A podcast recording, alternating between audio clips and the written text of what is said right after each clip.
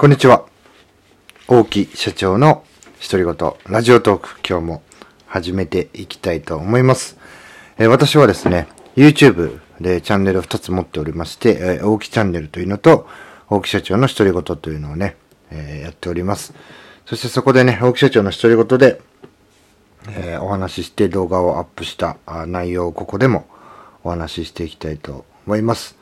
え、選択肢はたくさんあるのに、いつもの店でいつものメニューを頼むわけ。こんな話をね、今日していきたいなというふうに思います。これなかなかね、人って変われない。そして他人がね、えー、人を変える。僕がね、誰か他人の人を変えるなんてことはね、非常に難しいんですよね。で、こう、現状を変えるっていうのはね、まずね、誰だってストレスなんだということなんですよね。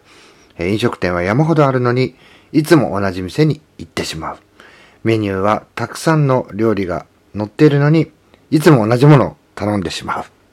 えー、選択肢は多ければ多いほど良さそうなものだけども、実際は逆であるという話なんですね。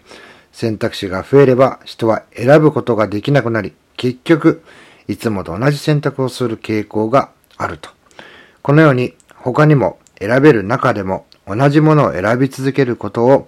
現状維持の法則というふうに言われています。一度始めたことをなかなかやめられない。この現状維持の法則に基づくものだと言われてるんですね。例えば、携帯電話のキャリアや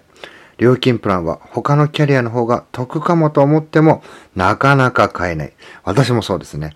もう ずっとソフトバンク使ってるからこれでいいやつってね、やってますね。今の会社に不満があって転職したいと言いながらもまあしばらく様子見かな、などと言って何年も勤め続ける。現状を変えて今より状況が悪くなるという損失回避の心理が働くほか、現状維持の方が余計な波風も立たず楽だからということなんですね。こうした現状維持の法則を利用した化粧品などのお試しサービスもあります。お買い得とかね、2週間トライアルセットなどとね、使い終わる頃にはすっかり使い続けて、続けたくなってしまうというわけなんですね。私もですね、えー、よくね、ヤクルトの、えー、ヤクルトレディがね、営業に来るんですけども、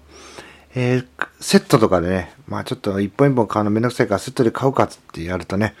なんかね、えそれをね、飲み続けると、いや、これ飲んでなきゃダメなんじゃないかつってね、もうね、5週も連続でね、え、買っております。そんなことやってるんですよね。そして三日坊主。三日坊主もね、現状維持の法則が原因で起こると言われております。ダイエットや貯金、えー、喫煙、あ、禁煙ですね。ただ三日坊主で終わってしまうことは多い。これはね、現状維持の法則が働いて元の状態に戻ってしまったことが原因だと。習慣というものはちょっとやそっとでは変られないのだ。じゃあね、この現状維持の法則を変えるのに何が必要かっていうと、明確な目標ですね。え目標の先に、え物を置くっていうのをやっております。例えばね、これ筋トレやって、こういう風になったらこんな体になって、まあこういうのがもらえるかもしれないとかね、例えば嫁さんにね、こういうのがもらえるかもしれんとか、頑張ったねとか言ってね、まあそういう風にして、えー、まあこう、目標の中に物を置く。そして次はですね、巻き込むです、えー、一緒にやるということですね。えー、誰かと一緒にやる。一人でやると、やっぱし戻っていってしまう。その戻らない誰かと一緒にやるとかね、えー、3人4人で一緒にやるとか、そういったことで、えー、